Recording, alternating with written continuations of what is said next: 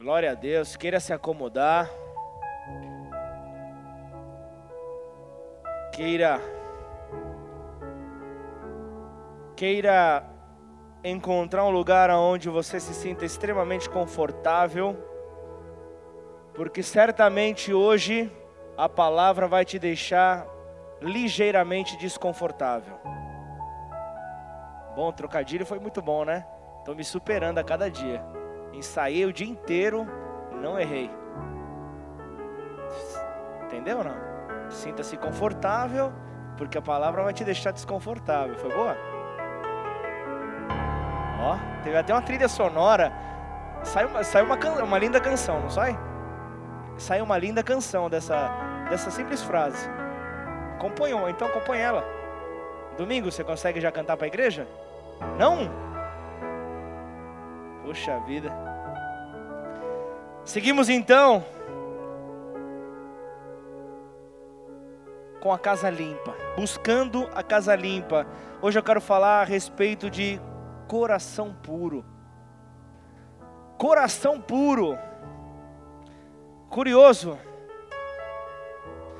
que eu andei pesquisando a respeito de muitas coisas, né? Falamos de limpeza, falamos de santificação, falamos de buscar ali a buscar cura no Senhor. E de todas as enfermidades, eu procurei ali as que mais afetam ao ser humano, e sem dúvida nenhuma que em qualquer pesquisa você vai ver aquela palavrinha que assusta, né? Chamada câncer. Mas o mais curioso, que o câncer chega a pegar até no dedão do pé, mas não chega no coração. Porque o coração ele ele bombeia a vida. Você pode ver que quando essa máquina para, o corpo para. O coração tem poder de jogar vida para todos os órgãos, para nos manter vivo. Por isso, eu vejo que a palavra, a Bíblia Sagrada nos orienta a mantermos o nosso coração puro, mantermos o nosso coração íntegro, mantermos o nosso coração livre de todo tipo de contaminação. Coração puro.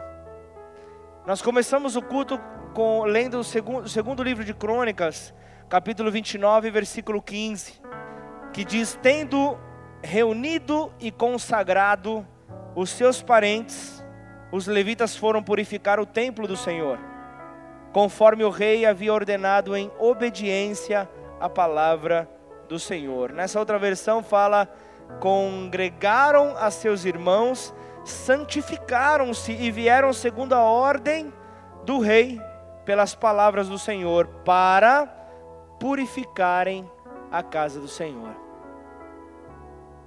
E o curioso é que a palavra de Deus diz que nós somos a igreja, nós somos morada do Espírito Santo de Deus. Então, quem é que precisa ser purificado?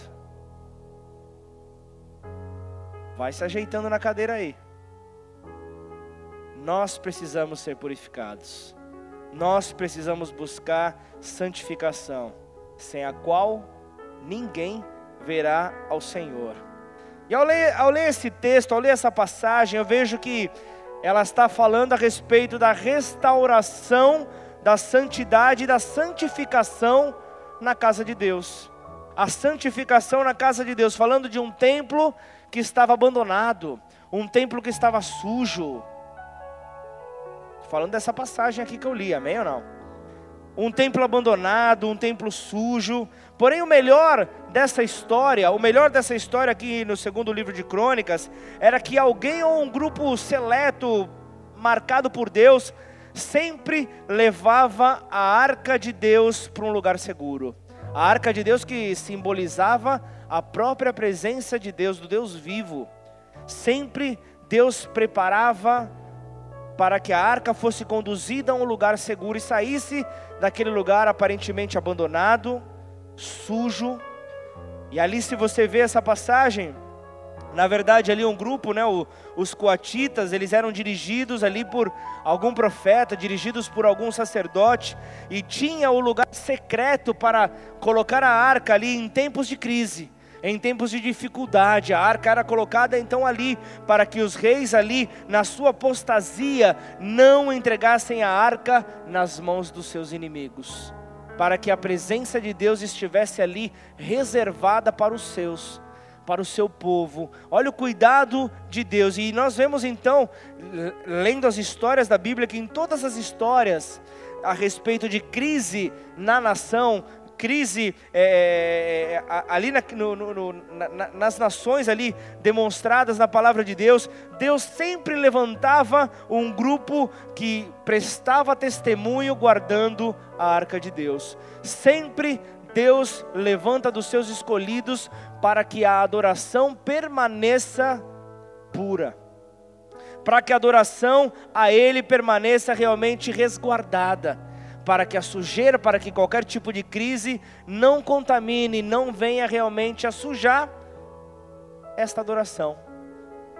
E o melhor que nós podemos fazer para receber um novo de Deus, para receber um novo neste tempo de, de, de, de, de casa limpa, falando de igreja, é que nós somos esta casa limpa, nós devemos buscar limpar esta casa. Nós precisamos então começar por nós, toda a limpeza. A faxina precisa ser realmente 100%. Sabe o que é o mais curioso, Fábio? Eu tinha hoje aquilo que Deus ia ministrar aos nossos corações. Mas hoje, 8 horas da manhã, você reclama de repente do teu dia, 8 horas da manhã minha esposa me levanta, vamos fazer faxina na casa. Segunda-feira de carnaval, eu já olhando ali, falando pronto, meio-dia para mim hoje é cedo. 8 horas da manhã. Não, tudo bem, quer ficar no quarto? Pode ir. Já abriu a janela, já ligou a luz. Quer ficar no quarto? Fica. Mas eu preciso de você. E eu vejo que Deus também fala: Eu preciso de você para que a casa esteja limpa. E eu vi a sujeira, passei por reforma essa semana, semana passada, melhor dizendo. Como a casa estava suja como a casa estava realmente empoeirada. E com a casa suja, resquícios ali que acabam atingindo os moradores da casa. Eu fiquei com alergia, minha esposa ficou com alergia. Mas acabamos ali, limpamos ali a casa, maravilha. Aí era quatro horas da tarde, legal, e agora? Vamos colocar a palavra, né? Pelo menos ali um, um esqueleto daquilo que Deus quer falar conosco nessa noite. Só que o que Deus mais falou ao meu coração é tudo que eu preciso é que haja o desejo por essa faxina. Eu preciso que você deseje essa faxina. Caso contrário, o que, que eu posso esperar? Eu preciso desejar ver a minha casa limpa. Eu preciso querer conviver. Caso contrário, eu vou me sentir como um filho pródigo, desejando comer a comida dos porcos. E onde que os porcos comem? No chiqueiro. Será que é isso que Deus tem para a minha vida? Será que é isso que, que Deus tem para a tua vida? O morar num chiqueiro? morar num lixeiro. É isso que Deus tem para nós. Nós que somos morada do Espírito Santo de Deus. Será que nós podemos permitir que a sujeira entre na nossa casa? Nós não podemos permitir que isso aconteça. Então que nós possamos então para entrar nesse novo, nós venhamos arrancar tudo aquilo que nos separa daquilo que Deus tem para nós, tudo aquilo que não permitiu que eu e você avancemos que nós possamos arrancar tudo aquilo que nos serviu de tropeço. Arranque. A Bíblia fala que é melhor você arrancar o teu olho que te fez pecar do que você entrar e, e entrar no, no, no céu com olho do que você permanecer com os dois olhos e ir para o inferno. Resumo da, da, da, do que a palavra de Deus fala. Hoje é dia de tirarmos tudo aquilo que manchou o nosso testemunho como cristão, o nosso testemunho como cristãos nessa terra, tudo aquilo que não nos permitiu ver as bênçãos de Deus sobre as nossas vidas. Hoje é dia de arrancarmos isso da nossa casa, de tirarmos então toda essa sujeira. Deus não quer que eu e você nos acostumemos então a viver no meio do lixo. Deus não quer que nós nos acostumemos a viver no meio ali dos destroços. Salmo 113, versículo 7, fala que Deus é aquele que levanta o pobre do pó, e do monturo ele levanta o necessitado. Sabe para quê? O versículo continua dizendo: para se assentar junto a príncipes. Ele quer nos tirar de toda sujeira, para quê? para sentarmos no lugar que está reservado para nós. Tem príncipe aqui nessa casa? Não. É isso. Nós precisamos então entrar neste novo de Deus, pisar em 2019 definitivamente. Amém? Então curva sua cabeça por um instante, vamos orar. Pai, em nome de Jesus, Bendito é teu nome, Senhor, sobre toda a terra, Pai. E sobre esse nome poderoso, nesta noite nós queremos, ó Deus, nos lançar. Nós queremos, ó Deus, mergulhar nesse nome poderoso.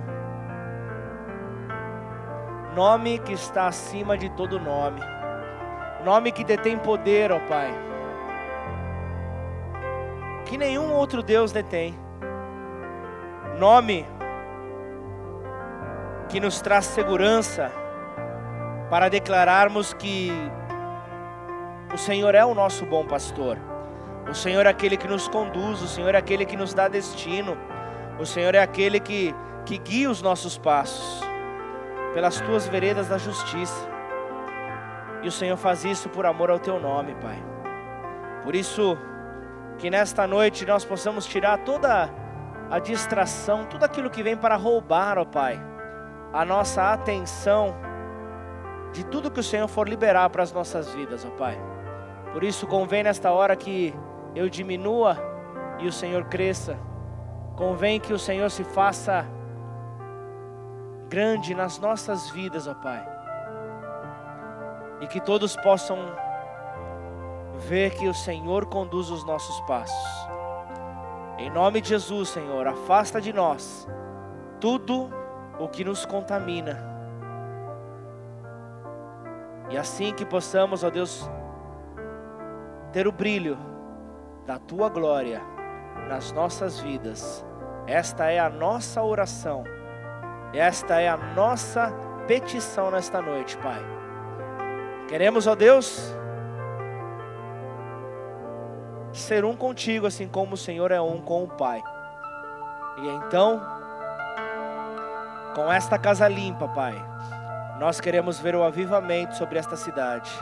Nós queremos ver o avivamento por onde quer que nós formos, ó Pai. Por onde, por, porque aonde nós formos, ó Deus, nós levaremos esta limpeza, nós levaremos esta santificação, nós levaremos esta restauração, justamente para limpar, justamente para restaurar, justamente para purificar. Por isso, nos ajuda, Senhor a sermos os teus imitadores. Em nome de Jesus é que oramos. Amém e amém. Dá uma salva de palmas a Deus se você concorda.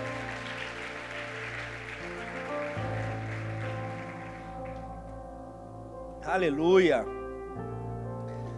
Aquele que tem poder de levantar o pobre do pó e do monturo ao necessitado, para fazê-lo assentar junto príncipes. O que, que ele está dizendo? Eu tenho mudança de cativeiro. Você sai do reino das trevas e vai para o reino da minha gloriosa luz. Você se torna livre do peso do pecado, porém você se torna refém, você se torna servo do Rei dos Reis e Senhor dos Senhores. Essa é a garantia que nós temos. E quando nós falamos assim, falamos de ser servo, de se tornar escravo, nós já logo associamos a, a, a, aos filmes, as imagens que nós temos é, ligado a isso, imaginamos peso, imaginamos dor, imaginamos ali tortura. Só que o ser, o ser escravo em Cristo, estar cativo em Cristo, é ser livre deste mundo, é ser livre do mundo que tanto nos aprisiona e insiste em querer nos matar. Porque se o mundo mata, logo aquele que é o príncipe deste mundo, Satanás, ele toca na obra de Deus, ele busca tocar naquilo que é a grande obra de Deus, aquilo que ele declarou e é bom. É isso que nós podemos então começar a imaginar que aonde é que Deus quer nos conduzir nesta noite para termos um coração puro. E o que é que nós devemos fazer então para limpar a casa de Deus, que é a nossa vida? Talvez o primeiro ponto que não podemos deixar de falar é necessário, você pode até achar uma redundância, mas é necessário retirar a sujeira. É necessário retirar a sujeira. Continuando, segundo o livro de Crônicas 29, versículo 16. Põe no telão ali, por favor. Nem o teu tempo de achar você vai se perder. Acompanha no telão. Os sacerdotes entraram na casa do Senhor para purificar e tiraram para fora, retiraram ao pátio da casa do Senhor toda imundícia que acharam no templo do Senhor. E os levitas a tomaram para a levarem para fora, ao ribeiro de Cedron. Por isso, muitas vezes nós não entendemos algumas coisas que acontecem, mas é Deus limpando e purificando a sua casa. Deus limpando e purificando a sua casa. Então, o primeiro ponto é retirar tudo aquilo que há de sujeira sobre as nossas vidas. Um segundo ponto que eu não posso deixar de colocar é necessário retirar tudo aquilo que não serve. Quer entender um pouco melhor? Vamos para o Evangelho de Mateus, capítulo 5, versículo 13. Retirar tudo o que não serve. Olha só as palavras de Jesus aqui no Evangelho de Mateus, capítulo 5, versículo 13. Vós sois o sal da terra. Ora, se o sal vier a ser insípido, como lhe restaurar o sabor? Para nada mais presta senão para lançado fora, ser pisado pelos homens. Se você deixa de ter a tua função, logo você é retirado. Mas se nós temos um plano junto ao Pai, nós não temos que sair de cena. Quem tem que sair de cena é aquilo que está sobre as nossas vidas que não presta, que não serve, aquilo que está te atrapalhando, que está sendo um obstáculo. Isso precisa sair. Isso precisa ser removido. E eu falo de pensamentos, eu falo de ações, eu falo de palavras, eu falo de muitos hábitos. Temos que remover.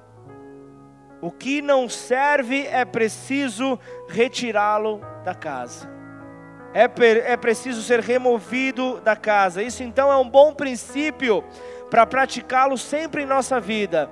Não serve lixo. Não seja um acumulador compulsivo dentro da morada do Espírito Santo de Deus. Não seja um acumulador, amém? Então aquilo que não serve, remova. Afaste da tua vida. Vamos indo mais a fundo para você se ajeitar melhor na cadeira. Colossenses 3, versículo 8, ele fala: Mas agora abandonem todas essas coisas. Olha só, as coisas que você, que você pode estar carregando aí.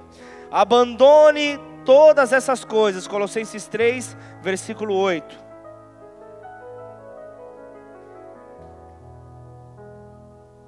Ira, indignação, maldade. Indignação pode ser positivo, como pode ser negativo também. Maldade, maledicência, linguagem obscena do vosso falar. Sabe uma coisa que eu tenho visto? As pessoas muitas vezes elas se privam de falar palavras torpes, mas elas digitam, sem problema nenhum. E aí sabe de uma coisa, Caetano? Palavrão em inglês não tem valor. E inglês está liberado. Meninada jovem, eu tenho acompanhado o grupo dos teens. Você acredita que está escapando os palavrãozinhos, teclando siglas em inglês? Acontece ou não acontece? Não vou, lógico, reproduzir, mas aquilo que falamos, aquilo que pensamos, aquilo que digitamos, está na mesma conta, está no mesmo saco faz parte. Palavras torpes, que é o que aqui nós lemos aqui nessa mensagem aqui a, a, aos Colossenses capítulo 3, versículo 8. Então, embora a obediência às ordenanças não possa trazer salvação, certamente aqueles que são salvos, eles devem levar uma vida digna dessa salvação que os alcançou. Se a salvação te alcançou, você deve levar uma vida digna que reproduza o porquê que você recebeu esta salvação. Não foi à toa que Jesus morreu na cruz, amém? Não foi à toa que Jesus morreu na cruz. Então, portanto, Paulo, ele está ele tá transmitindo aqui aos colossenses instruções a respeito de uma conduta correta. Uma conduta que o, o, o, o aquele que realmente quer reproduzir o exemplo de Cristo nessa terra deveria ter. E ele aqui cita, nesse versículo, algumas condutas que precisam ser apagadas, precisam ser realmente arrancadas da nossa vida: ira, indignação, maldade, maledicência, linguagem obscena do vosso falar.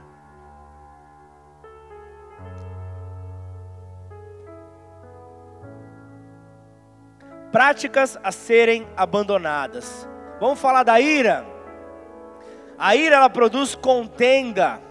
A ira ela produz ali um sentimento que nós não conseguimos controlar e pode inclusive gerar tragédia. A ira leva à tragédia, a ira leva à separação, a ira leva à morte. Você acha que a gente tem que arrancar a ira da nossa vida ou não? Por que que e, e, e acontece, mas a Bíblia fala: irai-vos Acontece, dirá, mas não pequeis. Irai-vos, mas não pequeis. Tenham domínio próprio, consigam controlar este sentimento. Que o principal que a ira traz é muito ressentimento. Eclesiastes 7, versículo 9 diz: Não te apresses no teu espírito a irar-te, porque a ira abriga-se no seio dos tolos. A ira está junto aos tolos. Quer entender um pouco melhor? O efeito da ira é como comer a árvore do conhecimento do bem e do mal. É como comer então da árvore do conhecimento do bem e do mal. Ela abre uma porta para o diabo entrar na tua vida. Só por causa da ira. E a trajetória da ira, ela vem de palavras torpes, ela vem de maledicência, ela vem de malícia, ela vem de cólera, né, aquela raiva incontrolada e por fim a ira é transformada. Somos tomados então por esse sentimento que gera um ressentimento e então pisamos na, na casca da banana erramos tudo. Então, sendo assim, o caminho correto é buscar ajuda divina, o caminho, o caminho correto é buscar em Deus a transformação para as nossas vidas, para que a ira não tome conta de nós. Mas ele fala também para abandonarmos a indignação. E é claro que aqui Paulo está apresentando um termo que significa o desejar mal, o desejar o mal para qualquer outra pessoa, o sentir ódio. É desse tipo de indignação que ele está falando. Algo que é condenável. Não a indignação com o pecado, não a indignação com aquilo que é errado, mas é a indignação contra alguém. É disso que Paulo está falando. Livre-se de toda indignação. Livre-se de todo o peso que está por detrás da indignação. É disso que nós devemos nos livrar. Uma das palavras de Salomão em Provérbios 28 fala: Os que desamparam a lei louvam o perverso, mas os que guardam a lei e se indignam contra ele. Esta é a palavra de sabedoria dada por Salomão. E ele fala também sobre a maldade, sobre algo que nós devemos preservar as nossas vidas. Fala dessa de uma palavra ali que está na Bíblia, aproximadamente ali 116 vezes ela aparece. Maldade. Como ela consta na Bíblia. Tito, capítulo 2, versículo 14 diz: "Ele se entregou por nós a fim de nos remir de toda a maldade." E purificar para si mesmo um povo particularmente seu, dedicado à prática das boas obras. Você acha que eu e você precisamos fugir da maldade ou não? Porque Ele já se entregou a fim de remir toda a maldade sobre as nossas vidas. Ele já fez esse papel, nós não temos que voltar para a maldade. E a Bíblia nos traz vários remédios para afastar toda a maldade da nossa vida. Primeiro, é claro, pedirmos ao Senhor, esse é o nosso papel, mas o salmista fala no capítulo 37, versículo 1 a 3, ele fala: Não se aborreça por causa dos homens maus, e não tenha inveja dos perversos, pois como o capim logo secarão, como a relva verde logo murcharão. Confie no Senhor e faça o bem, assim você habitará na terra e desfrutará segurança. Novo Testamento, 1 Pedro 2,1 fala: livrem-se, pois, de toda maldade, de todo engano, hipocrisia, inveja e de toda espécie de maledicência. Situações estas que Paulo está falando aos Colossenses, para que nós venhamos então a nos livrar de toda maldade e ele continua falando a respeito da maledicência, coisas que não servem nas nossas vidas e que devemos afastá-la de nós. 1 Pedro 2, versículo 1 e 2 diz: Despojando-vos, pois, de toda maldade, dolo, de hipocrisias, invejas, de toda sorte de maledicências. Desejai ardentemente, temos que desejar, ardentemente, como crianças recém-nascidas, o genuíno leite espiritual, para que por ele vos seja dado crescimento para salvação. Ei, deixa eu falar algo para você. A maledicência está diretamente envolvida com caráter. Precisamos então passar por uma correção de caráter para que a maledicência saia das nossas vidas. E muitas vezes, muitas vezes o nosso posicionamento é de separar o que é um pecadão do que é um pecadinho. Muitas vezes nós fazemos isso, nós acabamos tolerando algumas coisas justamente para não causar inimizade, para não ter nenhum tipo de problema. Só que nós toleramos coisas que não deveriam ser toleradas. Acumulamos aquilo que não serve para as nossas vidas. Logo, nós deixamos de ter um coração puro logo nós deixamos de ter um coração puro sobre as nossas vidas. E eu não estou falando apenas de falar mal de pessoas.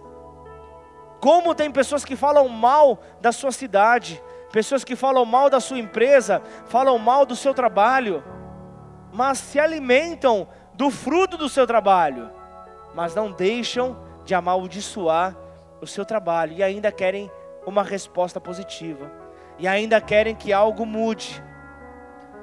E quantos que não falam mal de si mesmo? Maledicência, temos que afastar das nossas vidas. Só que talvez o maior problema da maledicência, talvez o que mais pesa na maledicência, é saber quem está por detrás da maledicência.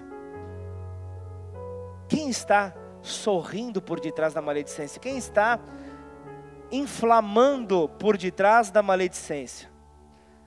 E a, a, a Bíblia, ela está dizendo que quem instiga a maledicência é Satanás e seus demônios.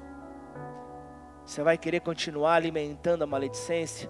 Vai querer continuar sendo um porta-voz um porta do inferno? É isso que você deseja para a tua vida?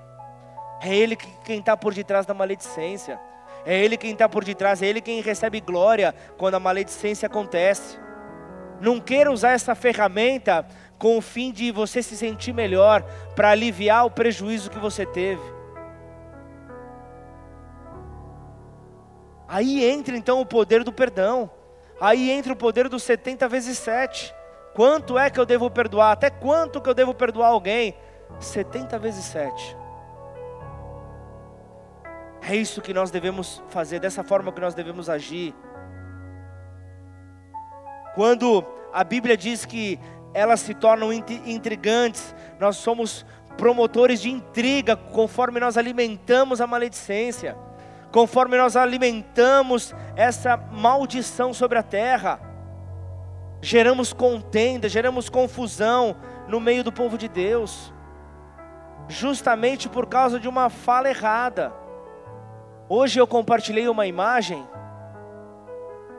do como que era aquele cara lá? O príncipe da onde? Filho da. Você não viu que eu mandei a foto? Você recebeu, cara. Tá bom, agora eu vou falar pro outro lado ali. Você viu, Evandro? Ele era o quê? Hã? Príncipe, como que é o nome do. Vocês estão com tempo? Né? Hoje é segunda-feira de carnaval. Espera um pouquinho só. Vem cá, Evandro, por gentileza. Eu quero ter essa pronúncia. Príncipe Harry. Ó, Príncipe Harry. Ele estava o quê? Ele estava de lado. Não sei que que, que ele estava que que ele estava querendo fazer, mas ele estava apontando três dedos assim. Só que olhando desse lado aqui, parecia que ele estava levantando o dedo do meio. E muitas vezes, nós tomamos posicionamento diante de algumas situações que nós observamos, sem olhar os dois lados da situação, sem olharmos realmente os lados envolvidos da situação, logo queremos tomar partido. Nós somos campeões nisso, né? Logo queremos já tomar a frente para falar, queremos falar, e muitas vezes não é nada daquilo que nós vimos, mas alimentamos aquele que está por detrás. Por isso nós temos que afastar isso das nossas vidas. E Paulo ele é muito taxativo. Estas pessoas que alimentam a maledicência estão seguindo a Satanás. Não estão seguindo a Deus, estão seguindo a Satanás. Você não pode dar outro nome para isso. E ainda vão haver pessoas que vão falar: ah, pastor, é só uma falhazinha, é só um errozinho, Deus perdoa. Deus é um Deus de amor. Deus não olha dessa maneira. A palavra dele está clara aqui. Aqueles que tais coisas fazem estão seguindo a Satanás. Afinal de contas, eu sou humano. Deus conhece o meu coração. Essa é a frase que mais se escuta no planeta Terra. Deus conhece o meu coração. Eu ficaria preocupado de fazer uma declaração dessa. Você sabendo a forma como está teu coração alimentando isso eu ficaria preocupado. Eu peço perdão para Deus se, se, se algum pensamento desse ou se alguma palavra sai da minha boca. Na hora eu preciso pedir perdão para Deus. Eu não sei quando ele volta. Eu não sei a que horas que ele volta, a que horas que ele retorna. Eu não quero ter nada para trás. Eu não quero ter nenhuma pendência com ele. Por isso nós temos que afastar essas situações das nossas vidas. Tito, capítulo 3, Versículo 1 diz: Lembra-lhes que se sujeitem aos, aos que governam, às autoridades, sejam obedientes, estejam prontos para toda boa obra. não difamem a ninguém, nem sejam altercadores, mas cordados, dando provas de toda cortesia para com todos os homens. Precisamos fazer como a palavra de Deus está nos orientando. Assim como o justo ele não se assenta à roda dos escarnecedores, conforme o Salmo 1 fala, nós precisamos também cuidar para que nós não estejamos ali envolvidos na maledicência. Muitas vezes emprestando o teu ouvido. Emprestando o teu ouvido e não mostrando nenhum tipo de ação contrária àquilo que está acontecendo. Logo, você é participante. Logo, você é conivente. Logo, o coração está contaminado.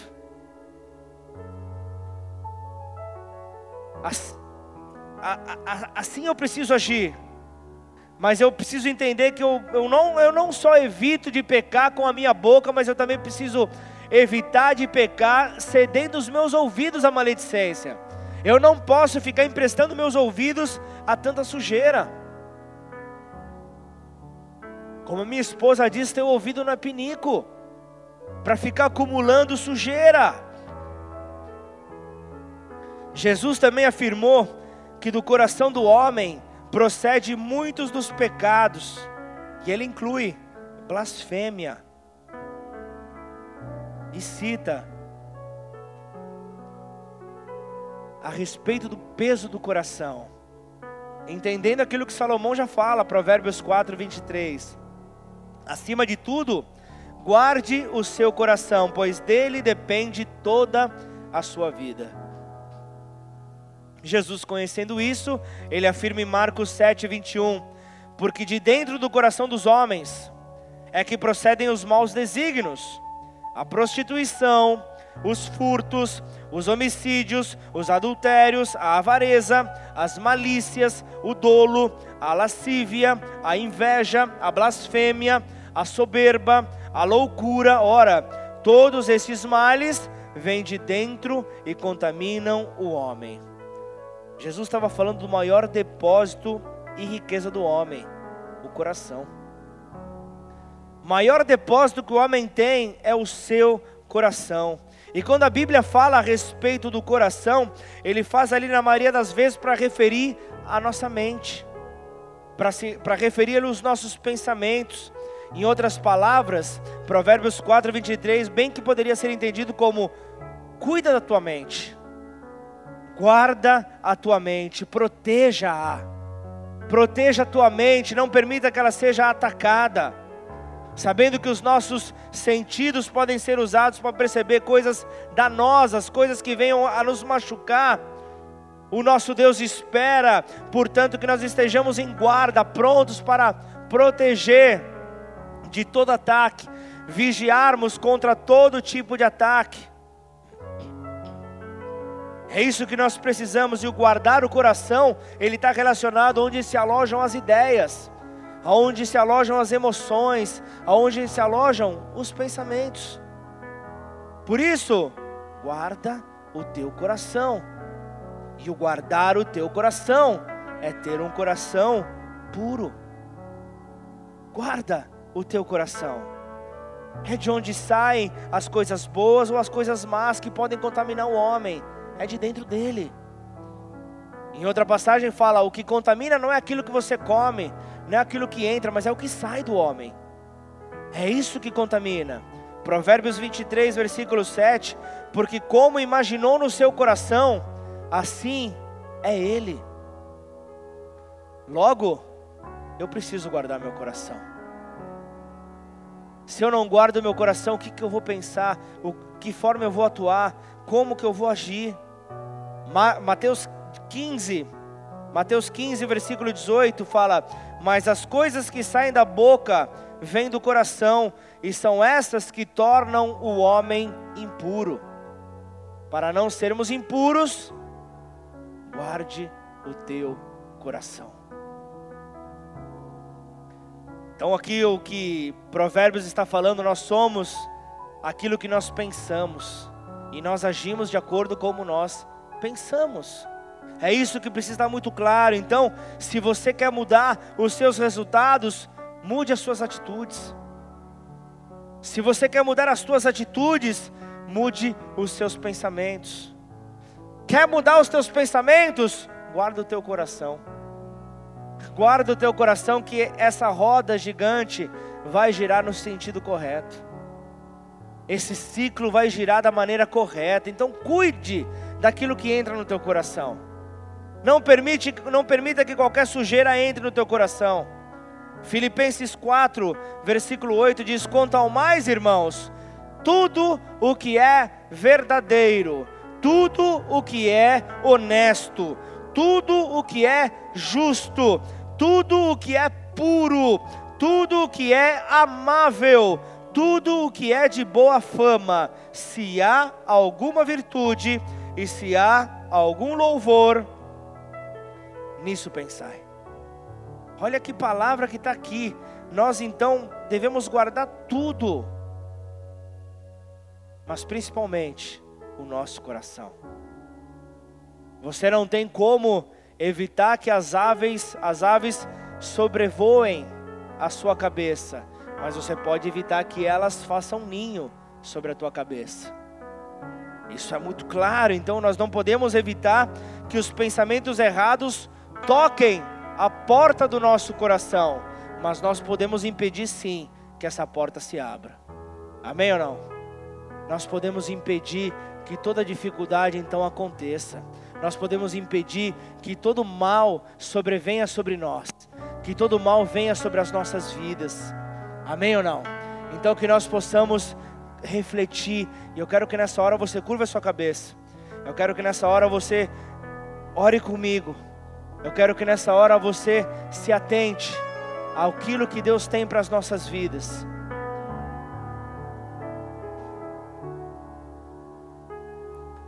Pai, em nome de Jesus, Senhor. Nós estamos aqui, ó Pai, para receber da tua porção. Nós estamos aqui para receber, ó Pai, tudo que o Senhor tem para as nossas vidas. Por isso, o pessoal do louvor pode subir. Senhor, nós estamos aqui para entregar o nosso coração a Ti, Senhor. A melhor oferta que nós podemos dar nesta noite é o nosso coração. O maior depósito que nós temos é o nosso coração.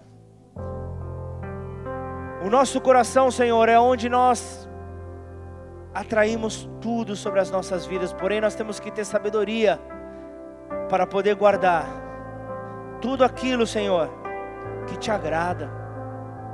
Queremos guardar tudo aquilo, Senhor, que está dentro da tua vontade para as nossas vidas, Senhor. Em nome de Jesus, Senhor, nós estamos passando por dias, ó Pai, onde nós temos intercedido para que esta casa seja purificada, para que esta casa seja limpa, Senhor. Não há como limparmos esta casa se não começar por nós. Nós somos, ó Deus, a tua igreja, Senhor. Nós somos, ó Pai, o teu projeto de avivamento para o planeta Terra, Senhor. O avivamento sobre Ribeirão Preto, Senhor, passa pela tua igreja, Senhor. Todo avivamento passa, Pai, pela vida de um homem. E quando, conforme esse homem vai sendo transformado de glória em glória, de vitória em vitória,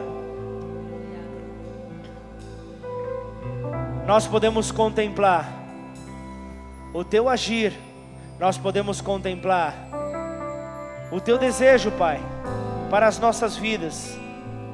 Sempre foi usufruirmos de tudo que o Senhor tem para nos oferecer.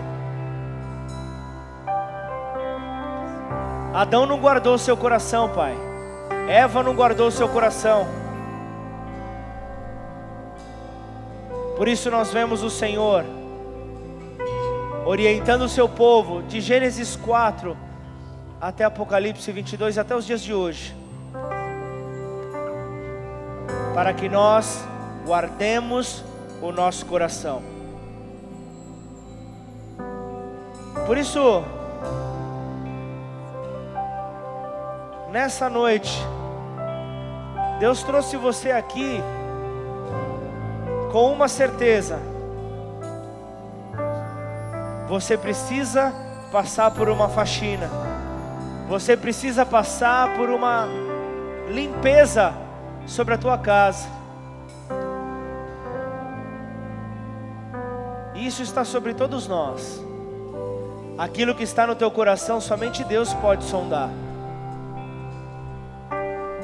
Eu, como teu pastor, eu não posso sondar o teu coração. Posso ver reflexos de atitudes que você tenha, que, a, que então mostrem alguma coisa que está no teu coração, mas eu não posso sondar o 100% do teu coração. Só Deus pode fazer isso. Por isso que nessa noite, conforme nós somos adorando a Deus, eu quero que você se coloque ali numa posição de rendição a este Deus, de rendição diante daquele que é Senhor sobre todas as coisas, e que você possa então liberar tudo aquilo que está te paralisando, liberar tudo aquilo que está travando o teu avançar no reino de Deus. Grandes coisas tem o Senhor para a tua vida, mas por que é que não estão acontecendo ainda? Certamente o tempo oportuno do Senhor ainda não chegou. Podemos entrar nesse debate, mas também podemos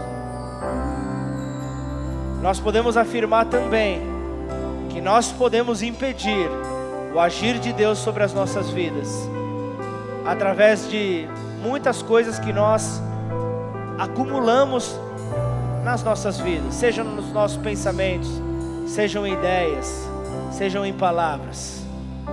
Por isso eu quero te convidar,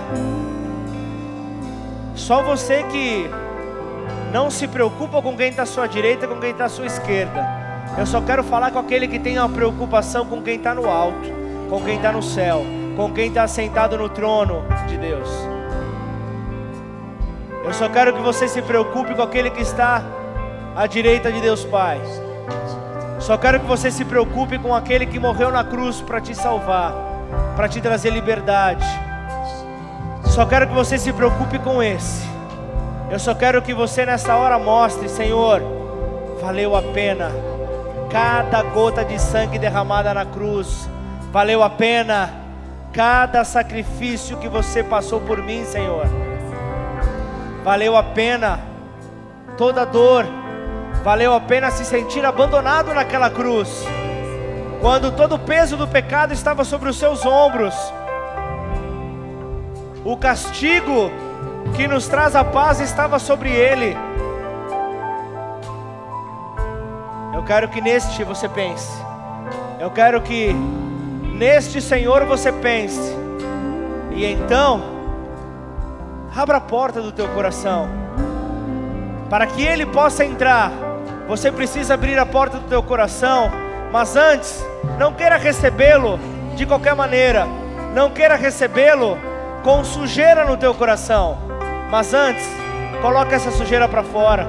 Talvez essa sujeira veio por intermédio de uma decepção que você teve. Talvez essa sujeira veio por intermédio de uma situação que não foi conforme você esperava. Você gerou uma grande expectativa e quando o resultado veio não foi nada do que você esperou. Mas você vinha caminhando certo, você vinha caminhando correto. Eu não duvido que você você seja aquele que, que tenha apresentado a tua melhor oferta ao teu redentor. Eu não tenho dúvida que você tenha ofertado o teu tempo ao Senhor. Eu não tenho dúvida que você tenha ofertado os teus pertences ao Senhor. Eu não tenho dúvidas que você tenha ofertado o, toda a tua energia para a obra do Senhor. Mas talvez em uma escorregada, talvez em um segundo que você baixou a tua guarda, o teu, o teu adversário veio e ele viu você fragilizado, ele viu você fragilizada, Ele viu então você permitindo que o cansaço viesse sobre os teus ombros. E o cansaço, esse ele é poderoso. O cansaço traz desânimo. E o desânimo paralisa o agir de Deus nas nossas vidas. O desânimo faz com que nós olhemos para um Deus distante. O desânimo faz com que nós não tenhamos força para reagir. O desânimo nos mostra a nossa pequenez. O desânimo mostra que sozinho nós não conseguimos nada. O desânimo mostra que sozinho nós nada podemos. Mas eu tenho uma boa nova para você. Nós nada conseguiremos se do alto, do Pai das luzes, não nos for dado. Por isso, nessa hora, que você possa se sentir livre, que você possa demonstrar ao teu Senhor que, que está atento, como naquele momento que a viúva foi dar a sua ofertinha, ofertinha esta diante dos olhos dos homens, mas uma grande oferta para Deus. Que nessa hora você possa apresentar a tua ouvida, o teu coração como uma, uma grande oferta ao Senhor, mas pedindo que Ele purifique este coração. Por isso, vamos adorar a Deus, e conforme você se sentir em liberdade, conforme você se sentir realmente livre, sem nenhum tipo de peso, sem nenhum tipo de condenação, Venha em direção ao altar. Venha em direção ao, ao altar de Deus. Deposite sobre ele o teu coração. Peça que ele restaure a obra inicial que ele fez para que você pudesse então usar, para que você pudesse então usufruir dessa formação de Deus. Se você veio como foi orientado desde os primeiros dias, para trazer tudo aquilo que te atrapalha, hoje nós falamos, aquilo que não serve, tira fora. De repente algo material, de repente você trouxe algo material, de repente é, é, é, é um cigarro, de repente é um preservativo, de repente é, é, é alguma droga que você trouxe contigo, de repente algum CD de música que te conduz Há momentos de destruição que você passou. Nós temos aqui recipientes na frente do altar. Nós iremos destruir tudo isso ao término desse culto. Mas não permita que Satanás vença sobre a tua vida. Não permita que a tua vergonha, a tua resistência, o que é que podem pensar de mim? Rei, hey, a partir do momento que você morreu, a tua reputação ficou na cruz. Não se preocupe com aquilo que vão pensar quando você está indo em direção ao Pai. O máximo que podem pensar é: lá vai um dependente, lá vai um temente, lá vai um homem e uma mulher que teme a Deus, lá vai um homem e uma mulher que confia que Deus pode mudar a sua história. Hoje é o dia que Deus marcou na agenda celestial para mudar a tua história. Por isso, em nome de Jesus, adore a Ele, abra os teus lábios para adorá-lo, e que você possa então se dirigir em direção ao altar. Me humilho aos teus pés para te dizer quem és para mim. O poder não está em quem faz a oração, mas em quem a recebe. Me humilho aos teus pés para te dizer quem és para mim. Não permita o coração ficar contaminado. Me humilho aos teus pés para te dizer quem és para mim. Tira de nós, Senhor, a mentira me humilho aos teus pés para te dizer quem és para mim.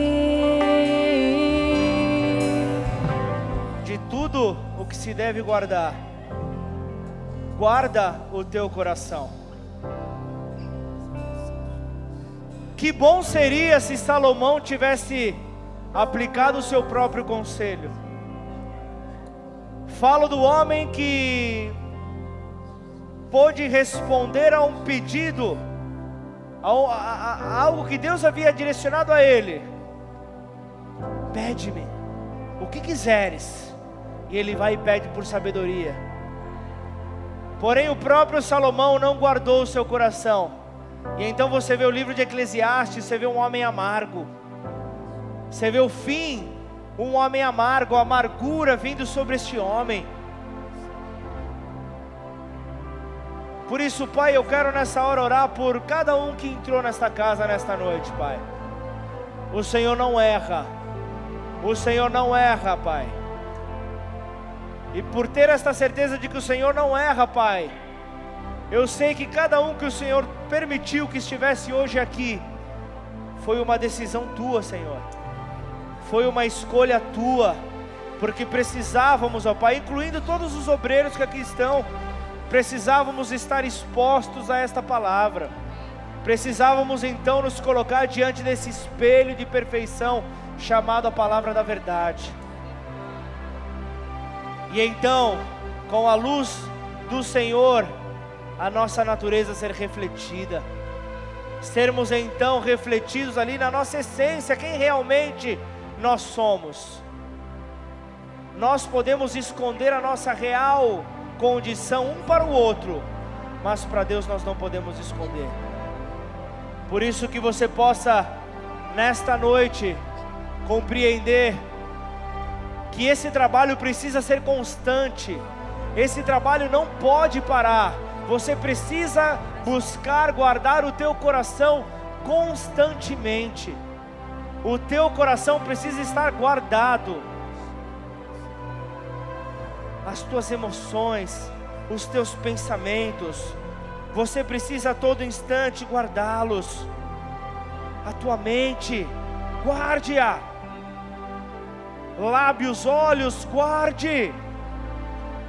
Permita que o Senhor passe do óleo do, do óleo dele sobre os teus olhos, sobre os teus ouvidos, que você possa então ao viver essa limpeza, essa purificação, você possa então começar a dar resultados provenientes de, dessa limpeza que você permitiu que o Senhor fizesse nessa noite. E quando a palavra de Deus fala de que o, a nossa boca fala daquilo que está cheio o nosso coração, por isso nós precisamos permitir que essa faxina seja completa. Nós não podemos permitir que nada seja paralisado. Nós não podemos impedir o agir de Deus. Abra a porta do teu coração, permita que Ele faça essa obra por completo. E eu não posso deixar de orar por você que recebeu esta mensagem, mas talvez você se encontra aí desejoso, desejosa de provar mais da parte de Deus. Talvez você ainda não entregou a sua vida a, a Jesus Cristo, Filho de Deus. Isso fala de tomada de decisões que partem dele. Paz em meio à guerra, paz em meio às dificuldades. Eu não vou dizer para você que a tua vida vai ser um mar de rosas que você não vai enfrentar nenhum tipo de crise, mas uma coisa eu posso te afirmar: a Bíblia te garante que vai trazer bom ânimo para a tua vida. E o fato de você ter bom ânimo se dá porque Cristo já venceu todo o problema que você passa, toda a dificuldade que você atravessa ou imagina que poderá atravessar um dia. Cristo tira de letra. Por isso, deixa Ele conduzir os teus passos. Deixa Ele te direcionar. Então, se você ainda não entregou a sua vida genuinamente, não entregou o seu coração as suas atitudes a Ele. É simples, uma simples oração, com fé, te leva até Ele. Então, se você deseja essa aproximação, se você deseja esta entrega, repita essa oração comigo, mas só faça essa oração. Se você desejar que uma transformação venha, e essa transformação vai gerar impacto na tua vida, você vai sentir realmente o alicerce sendo chacoalhado, até mesmo trocado, porque Cristo passará a ser o seu alicerce. E então, se Cristo for o teu alicerce, toda a construção que virá, tudo aquilo que se levantar a partir de ali, vai estar salvo, vai estar em paz. Por isso, repita essa oração comigo. Declara assim: Pai, Pai, nesta noite, nesta noite, eu entrego a minha vida a minha vida a Ti, a Ti, reconhecendo reconhecendo a Jesus Cristo, a Jesus Cristo como o Seu Filho, como seu Filho, que veio à terra veio à terra e morreu em meu lugar, em meu lugar, pela minha liberdade, pela minha liberdade, e ao terceiro e dia ao terceiro dia, o Senhor o ressuscitou. o Senhor o ressuscitou. E hoje ele vivo está, E hoje vivo está, sentado à direita de Deus Pai, sentado à direita de Deus Pai, cuidando da minha vida, cuidando da minha vida, intercedendo pela minha vida. intercedendo pela minha vida. E assim E assim, eu eu reconheço reconheço que Jesus que Cristo Jesus Cristo é o meu único é o meu único e suficiente e suficiente Senhor e Salvador, Senhor e Salvador, o único na minha vida. o único na minha vida. Muda minha história. Muda minha história. E assim, E assim, marca o meu nome marca o meu no nome livro da vida, no livro da vida, pois eu desejo pois eu desejo viver a eternidade viver a eternidade junto a ti. contigo. Pai, em nome de Jesus, eu quero orar por cada cada vida que nesta noite se entregou. Eu quero orar por cada um que nessa noite refez a sua aliança contigo. Cada um que nessa noite, Pai, decidiu: eu não serei guiado pelas minhas emoções, eu não serei guiado por aquilo que vejo, mas eu serei guiado pela minha fé. Ainda que os meus olhos não vejam o chão, eu sei que o Senhor colocará a sustentação para que os meus pés possam encontrar firmeza. E assim como passamos dias, a, mensagem que nos trouxe da instabilidade à terra firme, nesta terra firme, nós poderemos então contemplar a glória de Deus com a nossa casa limpa com a nossa casa restaurada, com a nossa casa adornada. E Ele nos orienta no Evangelho de Mateus: depois que você limpou, presta atenção, vigie, atente-se, porque aqueles, aqueles, aqueles demônios, aqueles que, que te oprimiam, eles vão para regiões áridas. Eles, eles, eles vão procurar abrigo, e ao não encontrar abrigo, eles vão querer retornar para a antiga casa onde eles, eh, onde eles oprimiam. Eu não estou te dizendo que você é um endemoniado, entenda o que eu estou dizendo. Mas aquele, aquilo que estava te oprimindo, se você limpou, mandou sair, e ao, re- ao eles retornarem, se eles não encontrarem essa casa limpa, a palavra de Deus diz que eles voltam com outros sete espíritos piores para te atormentar. Aqui, nessa passagem, fala sobre os, os espíritos atormentadores.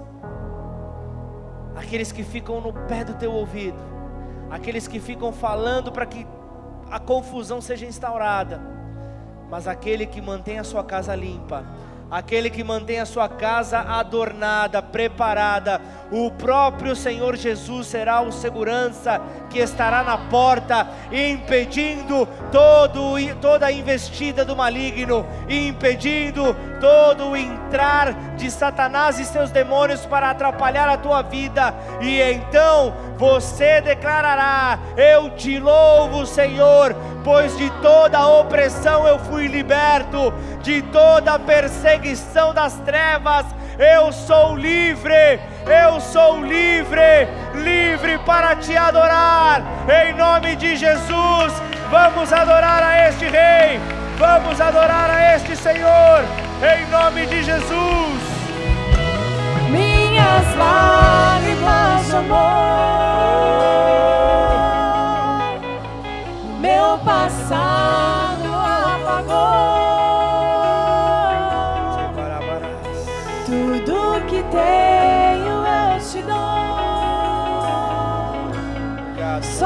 Compaixão me arrebatou. Obrigado, Jesus. Obrigado, Jesus.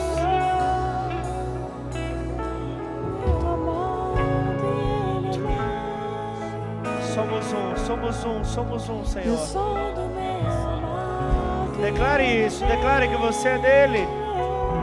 Você é dele, o diabo não toca. Oh!